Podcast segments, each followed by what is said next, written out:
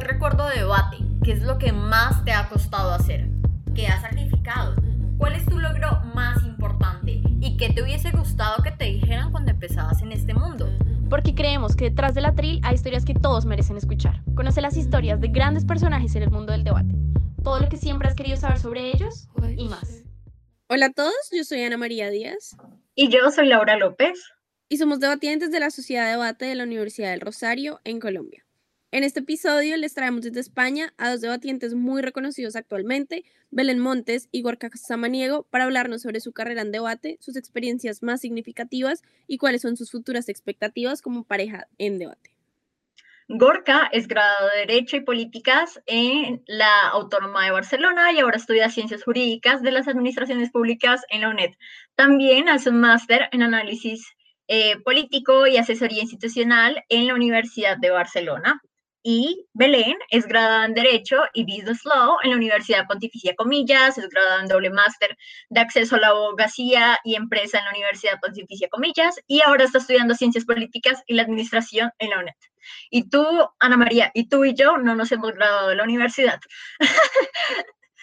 Chicos, muchísimas gracias por acompañarnos hoy. A vosotras. Es que es un placer, muchísimas gracias por invitarnos y queríamos grabar desde hace mucho este episodio, entonces vamos por ello. Eh, lo primero que queremos que nos cuenten es una anécdota de cuando empezaron a debatir juntos. Pues mira, nuestro primer torneo fue en febrero, porque antes no debatíamos como pareja. Y la verdad, quizás como anécdota, es que nuestro primer prep time fue un caos. O sea, no nos entendíamos, hablábamos mucho, pero cada uno pensaba cosas diferentes. Y entonces teníamos miedo diciendo, buf, creo que somos buenos individualmente, pero como pareja era un poquito desastre, pero creo que lo hemos mejorado.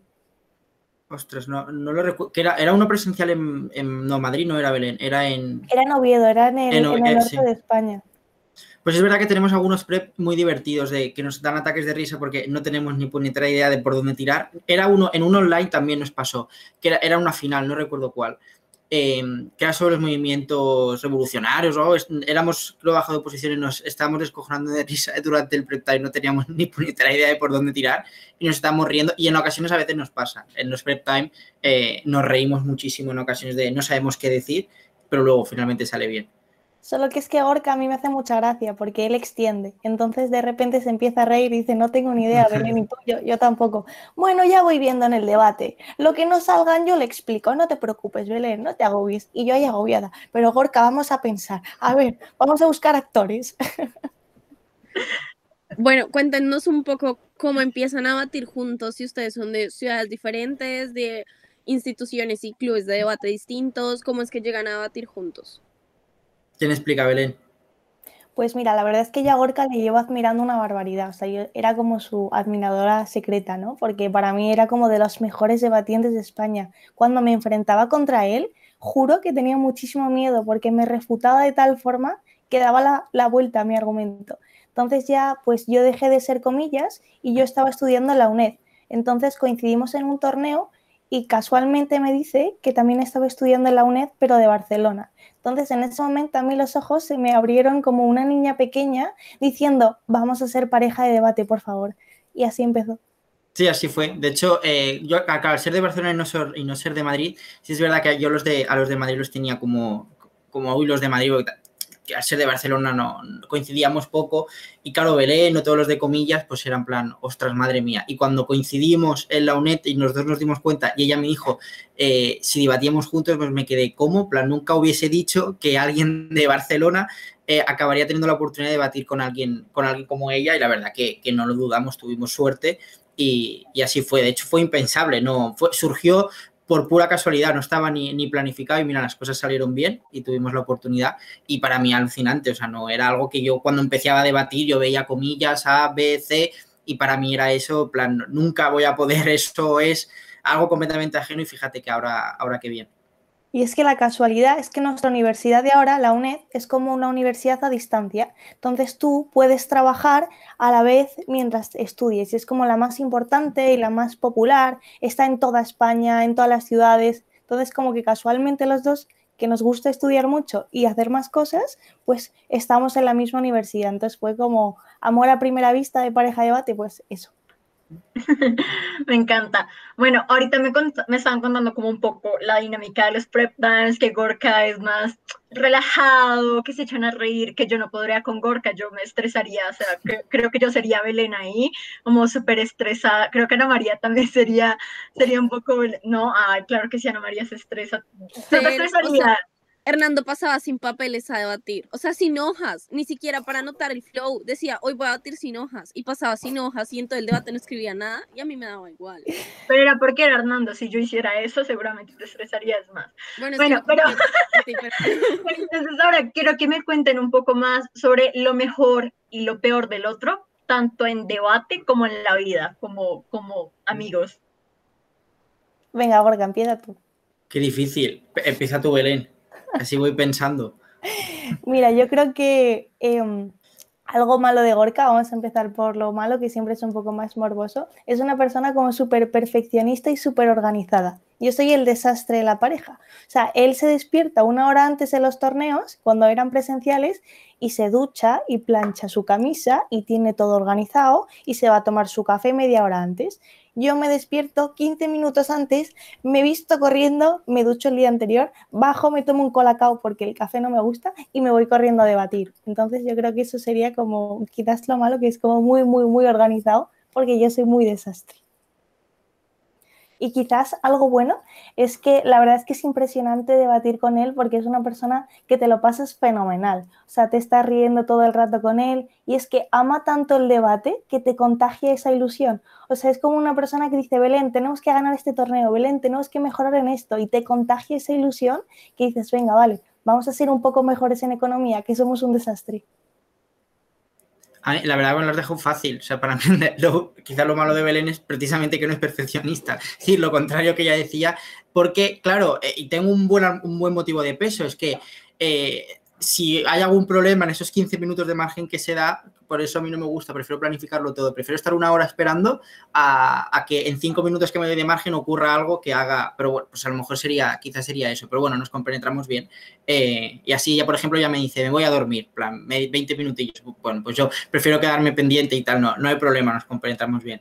Y quizá lo bueno, eh, que transmite muchísima tranquilidad, es que es espectacular, de cómo la calma que da, la tranquilidad que da, el como dice Gorka, ni te preocupes, si ha ido bien, y yo, vale, vale, vale, esa es la calma, la tranquilidad, incluso cuando ella me dice, no, yo creo que cuartos no somos, seguramente no hemos sido cuartos, lo analiza bien, me da tranquilidad, me da calma y cómo nos planificamos bien, que ella en eso también eh, tira mucho, el cómo nos planificamos, el cómo planifica, el cómo organiza las cosas, que me da muchísima calma, muchísima tranquilidad y que si fuese con otra persona que sería como yo, pues no, no tendría ninguna tranquilidad, ninguna calma y en ocasiones a lo mejor podría comer mal entre rondas o no descansaría. Ella me dice, no te preocupes, que bien, y, bien. O sea que no, en eso me, tranquiliza muchísimo y me gusta mucho. Y lo gracioso es que Gorka es el pesimista. Siempre después de los debates, voy en cuartos, voy en terceros, y yo, Gorka, pero si somos primeros o segundos. Gorka, relájate, vete a comer, que hemos brequeado muy bien, seguro. Relájate y luego sale el break y sale bien. Ay, Belén, menos mal, es verdad. Si tú dices que nos ha ido bien, nos ha ido bien. Ahora lo malo es cuando le digo, Gorka, cuartos, Gorka, terceros, ostras, qué mal lo hemos hecho. Ahí Gorka se empieza a preocupar. Total. Súper. Cuéntanos un poco cómo fue, digamos, cuáles fueron las dinámicas o cuáles fueron los problemas que tuvieron cuando tenían que empezar recién a debatir juntos. Nos dicen que un poco eh, los prep times salieron un poco caos, entonces cómo fue adaptarse a debatir con una persona totalmente diferente, porque tú batías con Elena antes y Gorka también tenía múltiples parejas antes muy diferentes todos, entonces explíquenos cómo fue empezar. Pues a mí me costó porque yo creo que soy muy escuela comillas y entonces él es una escuela totalmente diferente que es escuela Gorka Samaniego porque él no tenía profesor sino que ha sido autodidacta. Claro, mi, mi prep en comillas, por decirlo así, yo soy una persona que voy al argumento intuitivo y lo intento probar mucho.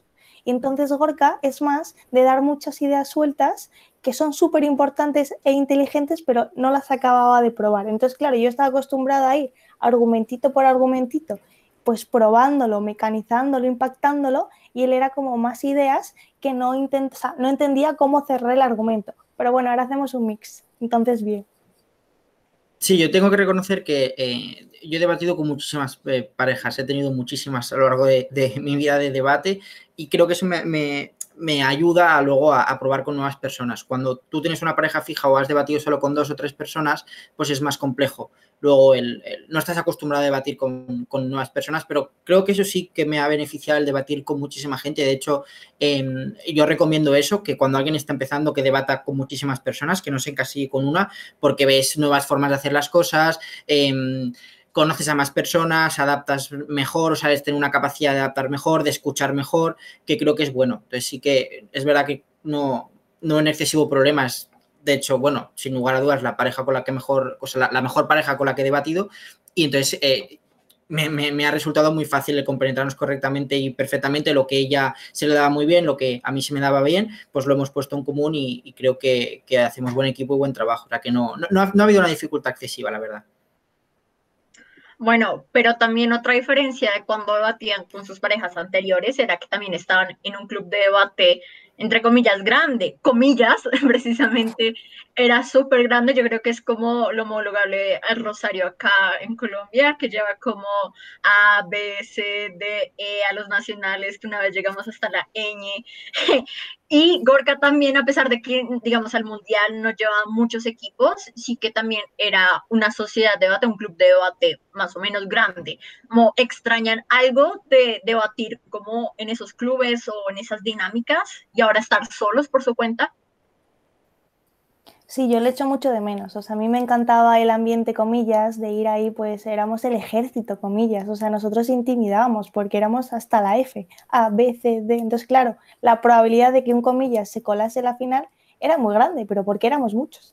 Entonces, claro, ahora cuando vas a los torneos y estás tú, pues es un poquito más, más difícil. Pero bueno, como son online, al final no notas tanta diferencia porque estás tú con tu ordenador o hablas por WhatsApp con la gente. Pero yo creo que, por ejemplo, cuando se hace MUDE, que ojalá sea presencial dentro de poco, voy a echar de menos el, ay, ¿dónde está mi equipo? Porque no me gusta solo preocuparme por nosotros, por UNED, sino que yo soy una persona que me alegro por la gente que conozco. Entonces, ese sentimiento de, venga, UNED, ¿qué tal vais? Es que no existen todavía, pues, debatientes a este nivel en UNED, pero bueno. Sí, también, eh, sí es verdad que a lo mejor como llevamos eh, tanto en debate, el, eh, y lógicamente eh, de los antiguos clubes, pues existe una cierta vinculación. Yo me acuerdo, por ejemplo, en Santiago, que fue el primer torneo que ganamos Belén y juntos, eh, que también que de, mi antiguo club de debate fue muchísima gente y bueno, o sea, fue un espectáculo la final, nos lo pasamos realmente muy bien y, en el fondo sé que tienes a gente que ha animado, tienes tu grupo, que a lo mejor los grupos que tú tienes no se crean o no se, digamos, no animas por ser de la misma institución, sino por ser amigos o por tener una relación más allá. Entonces, el hecho de que nos llamemos UNED y que vayamos por la UNED no quiere decir que los equipos de comillas o los equipos del GAT eh, no, sigan participando, no sigan estando y sigamos haciendo grupo y que los torneos, digamos, pues también tengan ese elemento colectivista de, de a ver quién o animar a equipos ajenos aunque tengan un nombre de institución distinta y creo que eso también se mantiene, tenemos posibilidades de poder mantenerlo. Sí se echan falta, pero bueno, también creemos que por, por UNED hemos, yo le he cogido muchísimo cariño, es como no nuestro proyecto particular y, y también me, me, gusta muchísimo el, el, que nos llamemos así, el que seamos de momento únicos, que esperemos que en el futuro no, pero plan que seamos el único equipo UNETES le, le, tengo cariño y siempre te alegras de triunfos de gente con, con, la que compartías o gente que es amiga tuya, aunque tenga un nombre de, de institución distinto. Y de hecho yo creo que el GAT, que es la Universidad de Barcelona, ¿no? que son los alumnos de Gorka, yo les llamo que son nuestros hooligans, están siempre ahí aplaudiendo, dándolo todo, entonces bueno, es, es divertido. Súper. Tengo una pregunta y es, ambos ya tenían una carrera de debate exitosa a nivel internacional, cada uno por su cuenta, y justo entramos en un periodo donde la gente empieza a retirarse y como a dejar debate porque ustedes deciden seguir en debate y no como seguir, ay, compito X torneo con una amiga, sino seguir de forma competitiva, entrenando, yendo a todos los torneos posibles? porque Pues yo es que creo que Gorka y yo los dos somos un poco ambiciosos, ¿no? Entonces como que tenemos ese reto que queremos realmente dar lo máximo. O sea, cuando nos retiremos es porque ya no teníamos más. Entonces justamente yo a mí me supo a poco el CEMUD anterior, o sea, fue espectacular pero creo que se podía mejorar un poquito más. Entonces, como que mi compañera ya se quería retirar por todo lo alto, creo que a Gorka le pasaba algo parecido, entonces quisimos mejorar ese poquito más. ¿Qué pasa? Que de repente viene el COVID, de repente viene la pandemia y dices, con toda la ilusión que tienes, no merece la pena echarse atrás, porque si ya no debates online, la gente se desgasta. Entonces creo que si realmente en algún momento queremos hacer un CEMUDE presencial bueno, necesitamos entrenar. Entonces, bueno, al principio yo era un desastre con el ordenador, que me perdía por las salas, no encontraba el link de Discord, Gorka me tenía que meter, ya por fin, seis meses después, lo tengo controlado, entonces es pues bastante divertido debatir online, pero todo para prepararnos para el presencial. En mi caso también es parecido, pero claro, es que el, problema, eh, yo ya tengo ganas, porque yo empecé en verano del 16, pero por ejemplo, el primer torneo que gané fue en noviembre del 19 y mi segundo torneo que gané fue con Belén en 2020, este año, mi segundo torneo que he ganado. Todo el resto eran perder subcampeonatos eh, que mi primer break fue, si no recuerdo mal, en octubre del 17 y de octubre del 17 a noviembre del 19 no gané ni un solo torneo. Entonces, digamos como que, eh, me da la sensación que dejarlo ahora es como, ostras, ahora que por fin, después de mucho, he conseguido mejorar lo suficiente como para poder ganar un torneo, que además lo gané con Pau, eh, con uno de, de mi antiguo club, que me hizo muchísima ilusión esa primera victoria, pues hombre, ¿no? Pues me da la sensación como que sabía poco. No es como otras personas de, por ejemplo, de mi edad, eh, aprendieron mucho más rápido que yo y tuvieron la oportunidad de ganar torneos mucho más rápido que yo. Entonces supongo que lo ves distinto. Supongo que dentro de un año eh, lo veremos distinto Belén y yo ahora que hemos ganado varios torneos digitales, eh, presenciales hemos ganado algunos.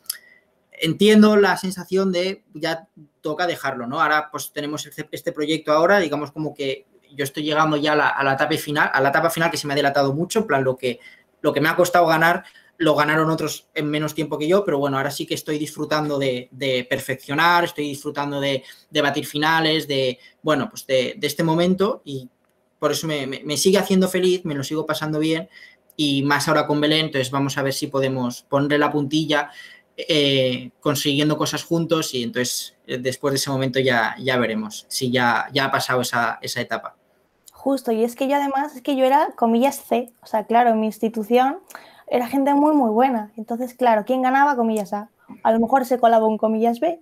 Yo luego, pues, al fin de los años, el año pasado, vaya, era comillas B como que más o menos poquito a poco. Ahora que ya realmente somos UNED A, es decir, pues pasamos un poquito al nivel de un poco más competitivos, pues es muy adictivo porque dices, por fin no pierdo en una final o por fin paso, que perdemos muchas finales, ¿eh? pero otras las ganamos. Entonces es como muy adictivo.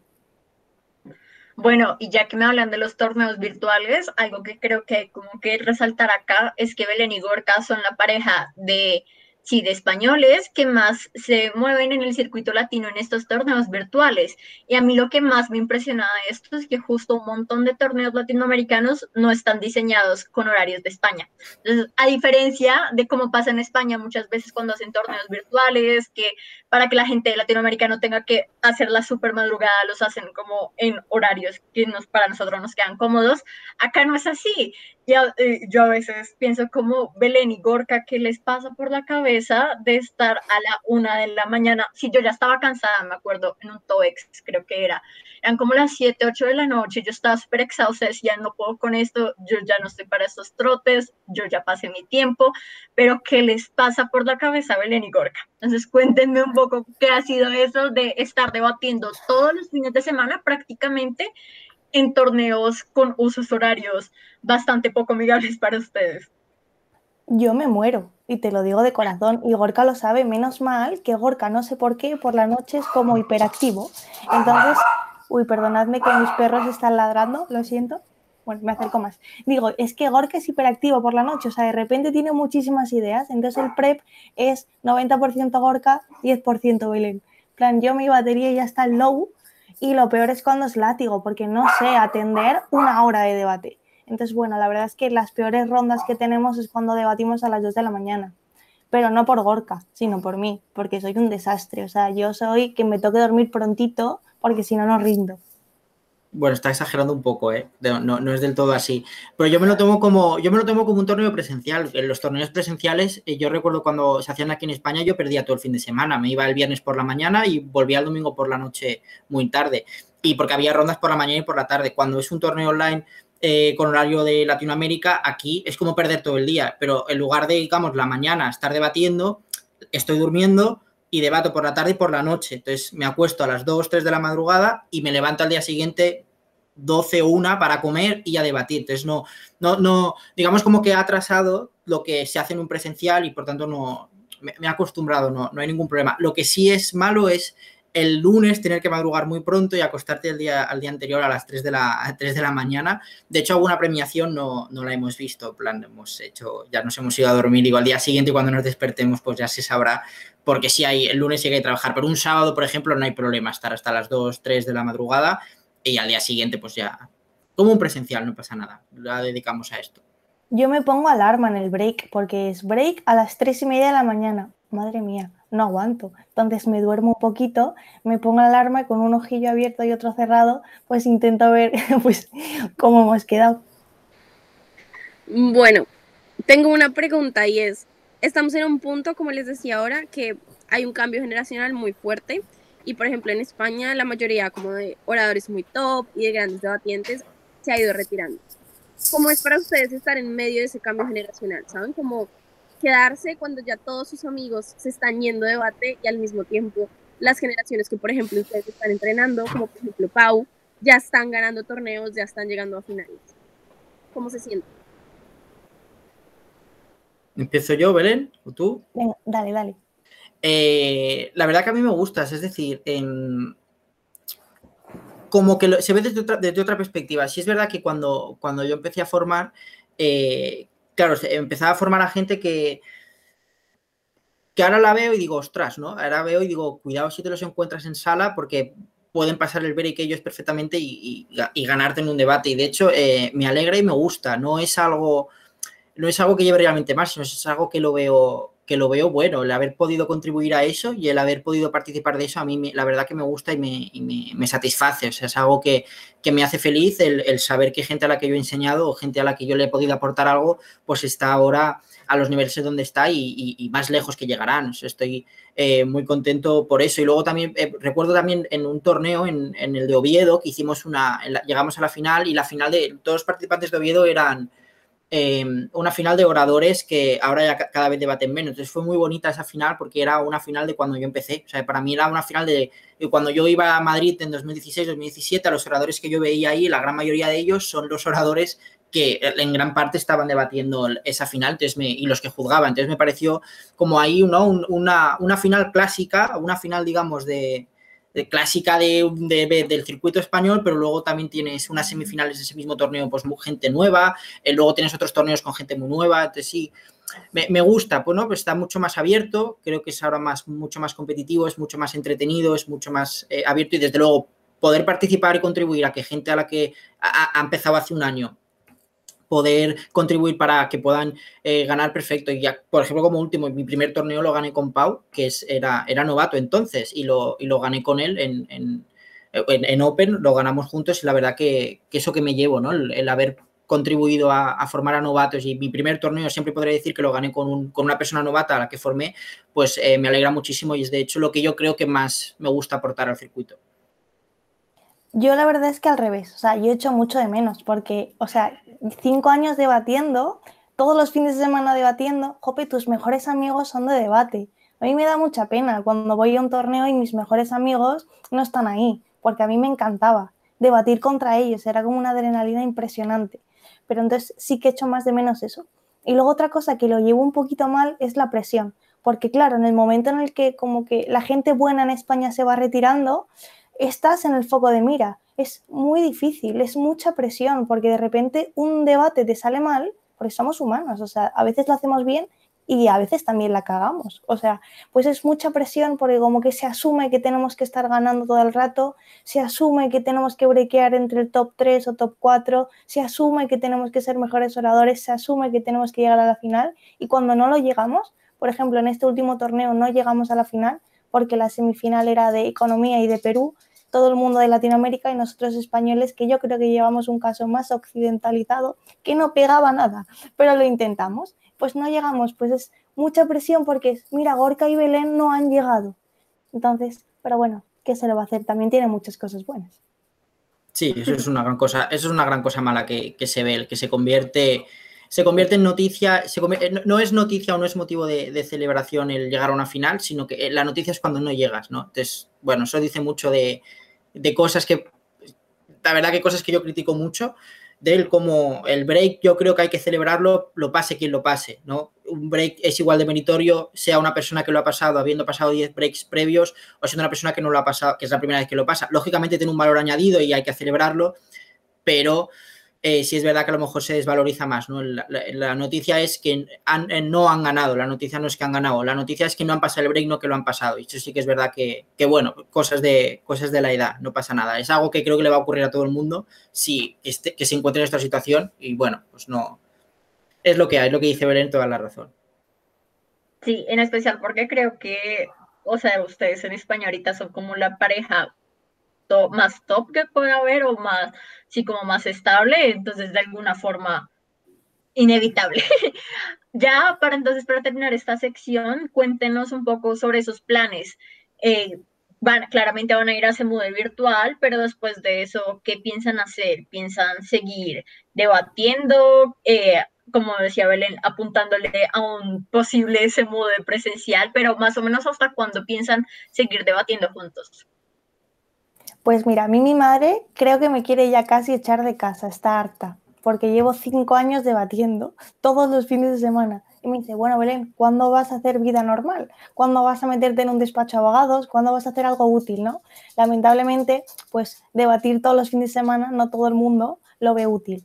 Pero sí que es cierto que tenemos mucho cariño a este proyecto y queremos intentar pues mejorar un poco en el mundial. Pero claro, mala suerte, vino el COVID entonces dijimos, bueno, no pasa nada, vamos a darle una oportunidad. Nosotros esperamos que el CEMU de, verano se pueda hacer. Ojalá, y yo rezo todos los días y pido para que eso se pueda hacer. Ahora, en el caso en el que no se pueda hacer, pues creo que quizás lo tendríamos que hablar. O sea, yo sí que quiero ir, pero no podría estar dos años a este nivel compitiendo todos los fines de semana.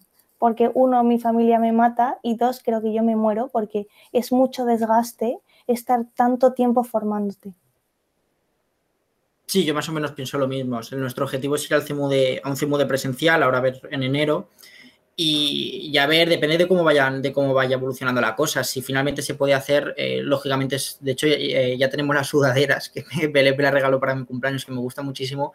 Eh, y lógicamente la quiero estrenar en el presencial, no en mi casa, la, quiero estrenar en el CIMU de presencial y ojalá, ojalá se pueda. Nuestro objetivo, digamos, era, era, era ese, ir al, al CEMUDE eh, presencial y esperemos que se pueda y si no, pues ya miraremos alternativas para poder, para poder ir, aunque sea juntos, aunque a lo mejor con pocas expectativas, pero poder ir para disfrutar de un CEMUDE juntos después, de lo, después del de Perú, que cada uno desde su equipo, pero yo creo que también lo vivimos juntos, porque de hecho coincidíamos en sala de nueve rondas, creo que coincidimos en sala seis, no, era, era todo el rato con Belén y, Elena, todo el rato, todo el rato, todo el rato, y para mí también fue vivir el CMUD con ella en el, de Perú y ahora pues a ver si tenemos oportunidad de uno, de uno presencial. El de online será para abrir boca y para ver qué tal, qué tal nos va.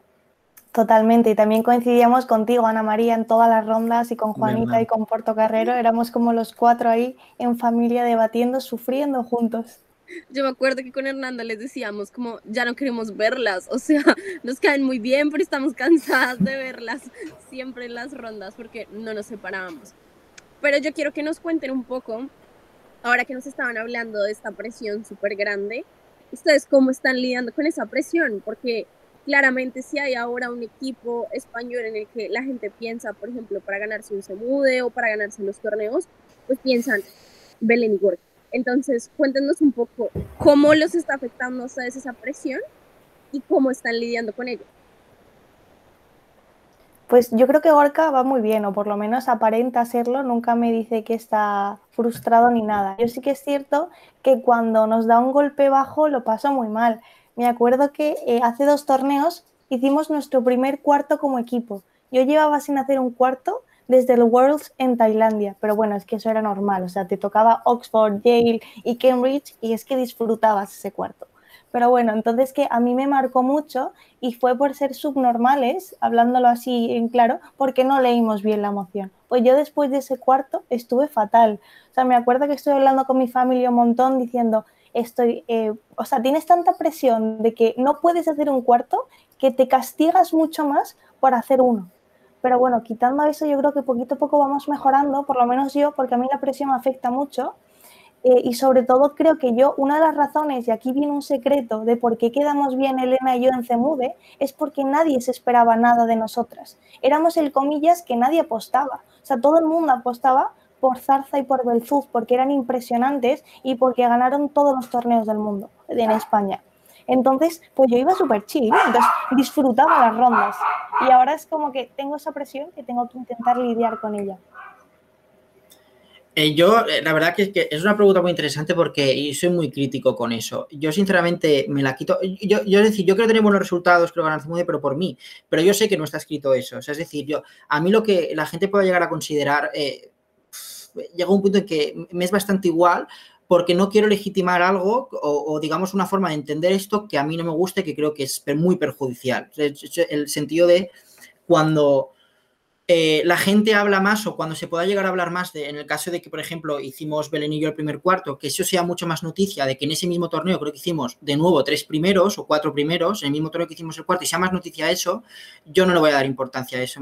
Es, eh, lógicamente para mí, para Belén sí, como pareja, pero eh, socialmente, digamos, cuanto a narrativas no le, voy a, no le voy a hacer ni caso porque me parece que es eh, meter una presión injusta y yo no me he metido aquí para debatir, para pasarlo mal, sentido de, para tener una, una sensación de frustración de tengo que ganar para que, no, no, yo tengo quiero ganar por mí porque considero que nos lo estamos currando y creo que sí que teníamos, ¿no? Pues ojalá poder ganar un Cimode, pero si no se gana no, no pasa absolutamente nada. Si no volvemos a ganar ningún torneo, no pasa absolutamente nada. Ya hemos ganado muchos. Y el que se fomente las, las ideas de que es más noticia el no ganar que el ganar para según quién, a mí no me gusta nada. Y de hecho, las personas que que vienen con esas, pues son, no, no, no les voy, no, no, les doy coba porque sinceramente creo que es una forma de ver esto que, que es muy perjudicial eh, y es muy tóxico y no, sinceramente no, no me gusta absolutamente nada. Intento cortarlo cuando lo veo, por ejemplo, en novatos, ¿no? alguien pasa el break y alguien no ha pasado el break, no pasa absolutamente nada. A lo mejor no ha llegado el momento, ya pasarás el break.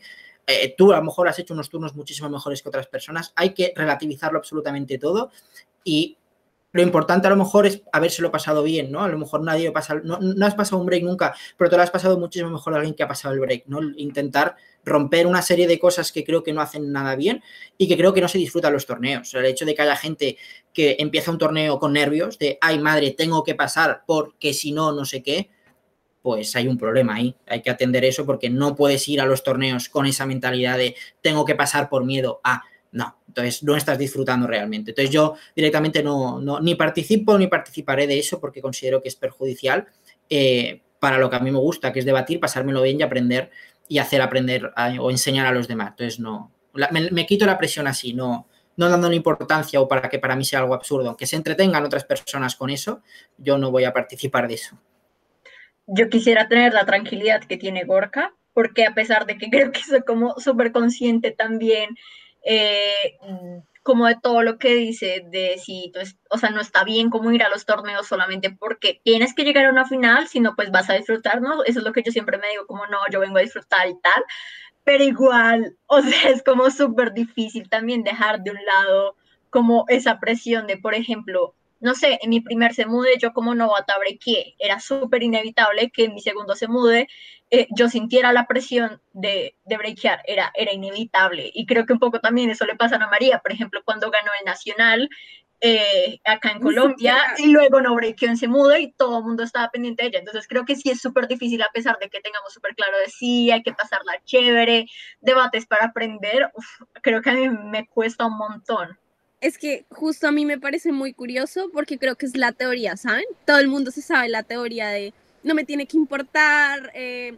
la presión de los demás como que me es irrelevante, es yo vengo a hacer esto porque lo disfruto, pero pues en realidad, o sea, a mí me pasa que la teoría pues no es suficiente para afrontar la realidad, entonces cuando la gente todo el tiempo está pendiente de si breakeas o no, si pierdes o ganas, es como muy inevitable ignorar la teoría, ¿saben? Como que, no sé, admiro mucho a Gorka porque creo que en mi caso personal es súper difícil. Como que me sé de memoria la, en la teoría, pero aplicarla es muy difícil. También es verdad que los digitales ayudan, ¿eh? plan, es muy, muy fácil eh, no obviarlo y aplicar la teoría en, el digital.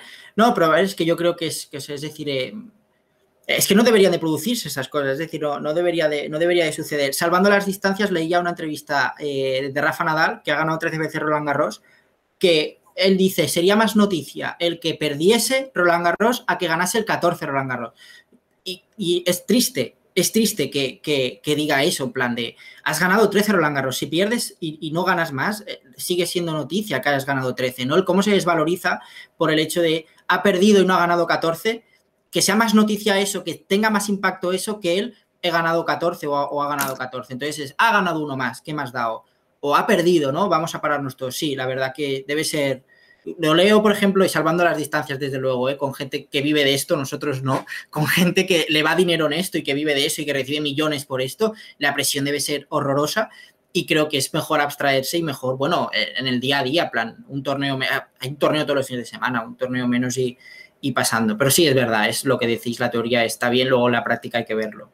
También digo una cosa, cuando hay mucha presión y de repente la cagas, es decir, el cuarto que nos comimos hace dos torneos, de repente creo que tenemos una capacidad de mejorar en ese momento impresionante. O sea, cada vez que hacemos una cosa mal, en el siguiente debate lo hacemos bien por cuatro. Entonces, creo que por lo menos cuando nos caemos tenemos muchísima capacidad de en ese momento romperlo, porque nos da, o sea, nos va la vida en ello. Es como si nos, nos estuviesen matando, pues hay que resurgir. Entonces, eso es lo único bueno que tiene la presión, que cuando vamos mal, vamos luego súper a tope. Bueno, ahora sí vamos con las preguntas rápidas de pareja. Dale, Ani. Listo. ¿Quién es más probable que se bloquee en una moción de economía? Los dos. Sí. Belén quizá diría. de hecho, Gorka habla cosas económicas. Yo es que ni lo intento. Y yo saco el impacto social. Le digo, Gorka, esto para la sociedad es malo y ya está. ¿Quién entrena y estudia más? Uf, depende de qué, en, qué. Se, pues Belén en según qué cosas, yo en otras, quizá. O sea, no hay un, uno en la pareja que sea como más relajado para estudiar. Yo es que creo que como justamente los dos tenemos la meta de que este CMUD virtual nos vaya bien, nos estamos matando por, por nuestra cuenta. Entonces vamos haciendo case file cada uno, vamos mm. dando muchas clases de debate, vamos dando talleres. Entonces ahí sí que sería un empate. Ok. ¿Quién es más probable que salga con alguien de debate? Gorka, porque yo tengo novio. Sí, la verdad es que sí. ¿Quién es más probable que se pase de copas en un torneo?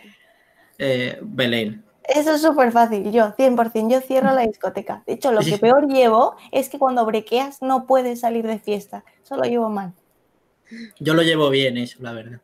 Yo quiero saber, y aquí hablar sobre un mito en debate, y es porque Gorka nunca está en los eventos sociales, porque Gorka no rumbea, porque Gorka no baila con la gente. ¿Qué pasa, Gorka? Quiero saberlo.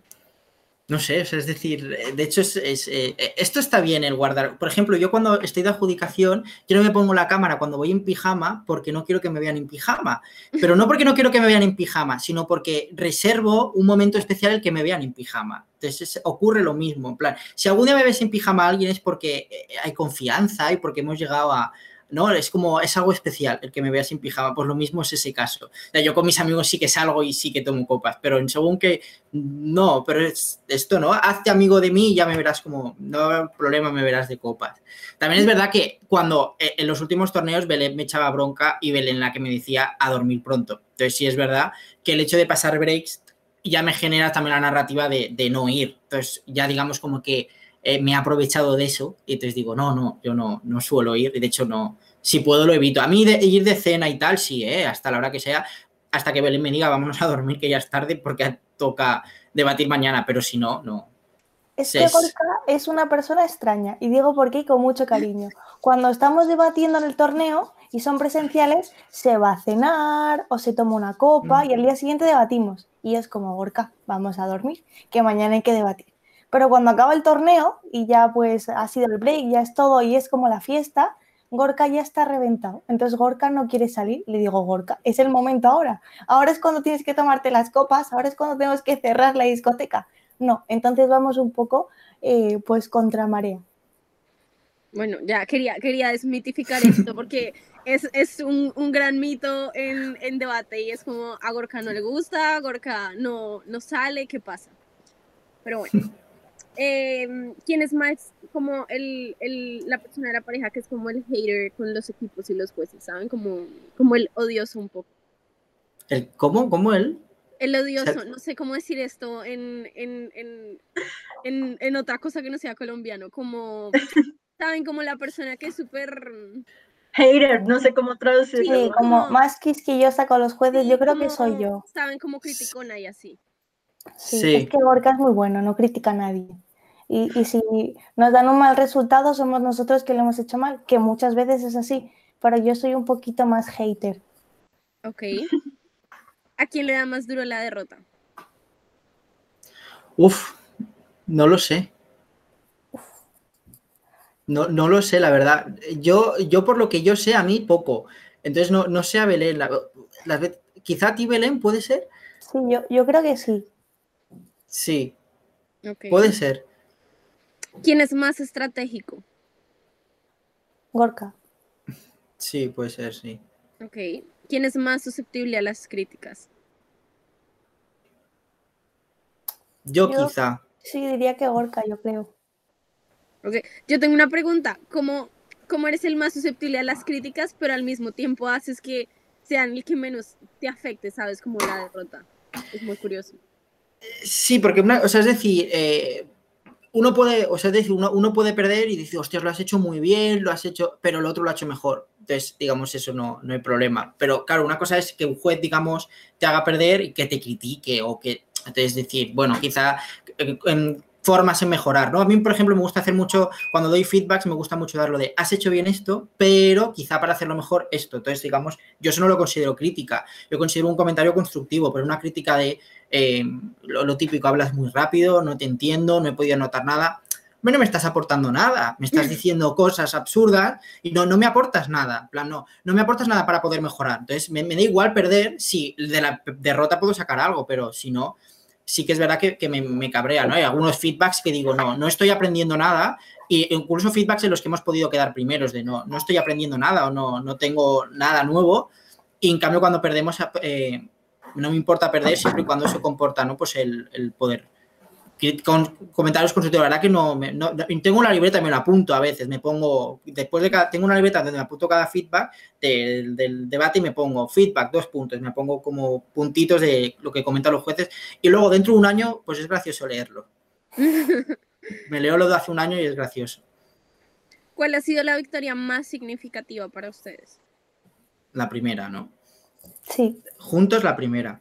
La de Compostela 2019.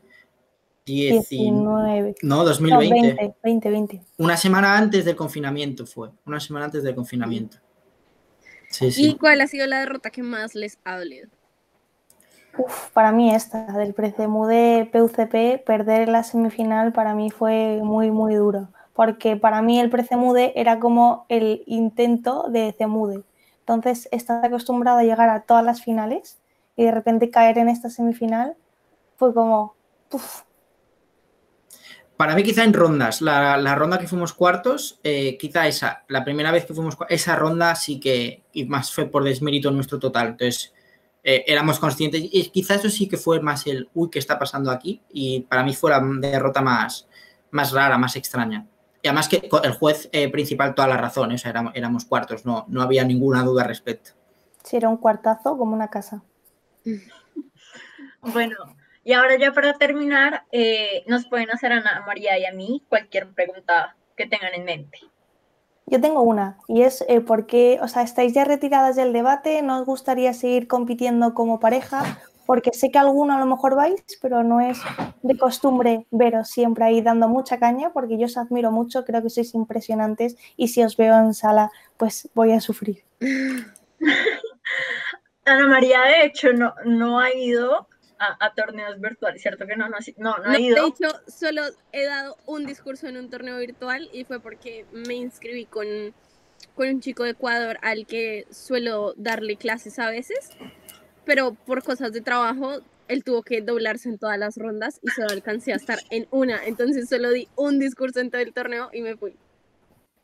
Ana María, la verdad es que no sabe organizar su vida. O sea, yo soy la orga- este podcast se mantiene gracias a mi organización. Ana María no sabe organizar su vida, entonces ella sí me ha dicho un montón de veces como, vamos a este torneo, o nos han invitado de, vamos a este torneo, tal. Es como, sí, vamos de una, súper emocionada, no sé qué. Al Como una semana antes. Al round robin nos invitaron, vamos, y Lau sí de una, y yo a los tres días, eh, Lau, es que no puedo Es que ir. no puedo. ¿Crees poder ir con alguien más? Entonces Ana María es así, por eso no hemos podido ir juntos a ningún torneo. Yo sí he ido a, otros, a otro par de torneos, pero más porque, digamos, en el último que estuve fue con una amiga que es novata, pero hemos sido amigas de la universidad toda la vida, pero ella se metió a debate, sino hasta este año, y pues nos hacía como mucha ilusión ir juntas, ¿no? Entonces fui a ese con ella, ido a otro par, pero como más por divertirme que, que por ganar como tal. Es que creo que ya competitivamente ambas estamos muy tiradas. Yo justo lo estaba reflexionando esta semana y es como que honestamente a mí las ganas, o sea, como solo me interesaba competir en forma con mi pareja estable que era Hernando y ya una vez que los dos no debatimos juntos, como que ya pierde un poco el sentido para mí, ¿saben? Porque como que uno tiene dinámicas, bueno, yo personalmente debatí con Hernando 13 moods seguidos, ¿saben? Entonces como que ya tenía dinámicas de pareja tan establecidas que volver a construir eso con alguien para hacerlo de forma competitiva y como de verdad querer ganar, siento que es demasiado trabajo y ya yo ya no estoy para esos trotes, ya estoy muy vieja, ya paso. Y yo más que, yo nunca tuve una pareja estable como tal, entonces a mí eso no me importaba, pero sí que este año tuve más cosas, como estaba haciendo mis prácticas, empecé a trabajar, entonces como que eso sí me dejaba mucho menos tiempo y además también como todas las personas de nuestra generación en la sociedad de debate también se estaban retirando, Juanita, Portocarrero, Daniel Orobio, entonces como que ya no era la misma, no sé, la misma energía para debatir creo que sería un poco eso. Y Gorka, cuéntame. Bueno, yo es que estaba pensando, no, no, es, no, es, no es una pregunta, es un comentario, o una confesión, mejor dicho. Yo tengo, utilizo cuando, en uno de mis PowerPoint, cuando utilizo para dar clase de estilo y forma, utilizo una foto del CEMUDE de Ana María. Y está, pongo, o sea, tengo la, una foto del CEMUDE que si queréis os la paso luego, de, eh, de ella, eh, que era una ronda que coincidíamos, creo que también estaba Belén, que ella estaba haciendo el discurso de esas fotos tan chulas que hicieron en, en el CEMUDE y, colga, y, y, y, pongo esa porque eh, tengo un... Sea, cuando esto de que la forma no importa, o sea, que el estilo no importa, que cada uno tiene su estilo, etcétera, y efectivamente pues pongo, pongo la foto de ejemplo de ese estilo, es el que a mí me gusta mucho, yo me, me gusta muchísimo el estilo, me lo pasaba muy bien escuchándote, eh, de hecho me acuerdo que Alex me decía, eh, pero estás apuntando, y yo, sí, sí, sí, o sea, estaba concentrada escuchándote, plan, me gustaba mucho y la verdad que siempre, siempre me acuerdo de, de, de, tu estilo y pongo siempre una foto tuya de para ponerte de ejemplo. O sea, te pongo de ejemplo de un estilo que particularmente me gusta a mí, pero lo, claro, lo que no hace es que si te juego alguna ocasión si eres primera, claro, que es el objetivo de, de, de, enseñarlo. En plan, me gusta particularmente este, este discurso, esta forma y no... Y te pongo de ejemplo, te pongo de ejemplo. No te lo había dicho nunca. No lo sabía, muchas gracias. Pues, de hecho, sí. creo que en Semude, debo disculparme públicamente porque creo que en Semude, particularmente en un debate, creo que fui como súper grosera como en mi discurso, pero creo que es como, o sea, no sé, es que creo que es como, mi, como que yo a veces digo comentarios medio groseros, pero no con el ánimo de ofender a nadie, sino como, ¿saben? Como para, como para hacer el debate más divertido, no sé, a mí me divierte mucho. Esa, es que hace como esos comentarios súper, ¿saben? Como super soy igual que tú. soy igual que tú, igual, es que igual que tú. Me gusta muchísimo y de hecho hay que andar con cuidado. Por eso quiero la presencialidad otra vez, pero la presencialidad te permite jugar más. En el digital no puedes ver la cara de la gente y no sabes hasta dónde puedes tirar. Pero si es presencial, etcétera, y sobre todo en finales con público, sabes por dónde tirar o sabes de, ¿no? de qué comentarios hacer para, digamos, para darle porque en el fondo el BP, ver un BP es aburrido para alguien que no le gusta el BP. O sea, no, una hora entera, entonces digamos hay que añadirle juego porque si no eso, ¿no? Porque mis familiares no les digo que vean debate, plan, no, es que no vas a entender nada, ya sé lo que me van a decir. No hablas muy rápido, y es lo que me van a decir. ¿Para que me digan eso? Digo, le meto bromas. Entonces me gusta mucho y siempre es una foto muy buena y la, y la pongo. Salgo yo también por ahí y, y, me gusta mucho y la pongo. O sea, pregunta, pregunta no es que tenga, pero esa, esa confesión sí, la verdad. Tengo un buen recuerdo de CEMU de Perú y de ahí. No te la enseño porque es lo típico que me dirás, es que salgo mal, no la uses más. Entonces, ¿qué es lo que su suele pasar?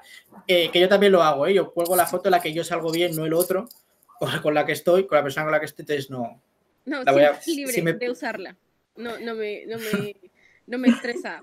Yo tengo una confesión también, Ana María. La verdad es que te tengo una confesión también, Ana María. La verdad es que te utilizo en clase, porque para mí me diste la lección más bonita y más desagradable a la vez. Me eliminaste desde cuartos de final porque no caracterizamos nunca cómo era un campo de refugiados en la moción de cuartos de final. Hicisteis una caracterización espectacular, como que bajasteis el debate a la tierra y siempre lo doy en mis clases de no la caguéis en altas porque como vuestra baja traiga el debate a la tierra, caracterice, etc., te saca del debate. Entonces, ahora, o sea, en ese momento como que me, sentó mal diciendo, mierda, estoy fuera del CMUD, pero aún así dije, sois espectaculares. Ahora digo gracias, porque gracias a eso pues como que en altas cuidamos muchísimo la caracterización y el bajar a la tierra y poner como muchos ejemplos y que se entienda el debate. Así que ahora ya sí que sí, te digo gracias. Ay, gracias, qué lindo. Justo me acuerdo que con Hernando decíamos en ese debate, ah, qué triste porque siempre nos enfrentábamos con Belén y con Elena